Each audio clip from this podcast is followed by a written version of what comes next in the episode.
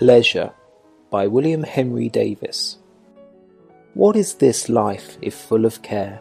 We have no time to stand and stare, No time to stand beneath the boughs And stare as long as sheep or cows, No time to see when woods we pass Where squirrels hide their nuts in grass, No time to see, in broad daylight, Streams full of stars like skies at night.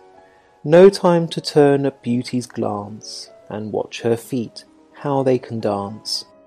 No time to wait till her mouth can Enrich that smile her eyes began. A poor life this if full of care, We have no time to stand and stare.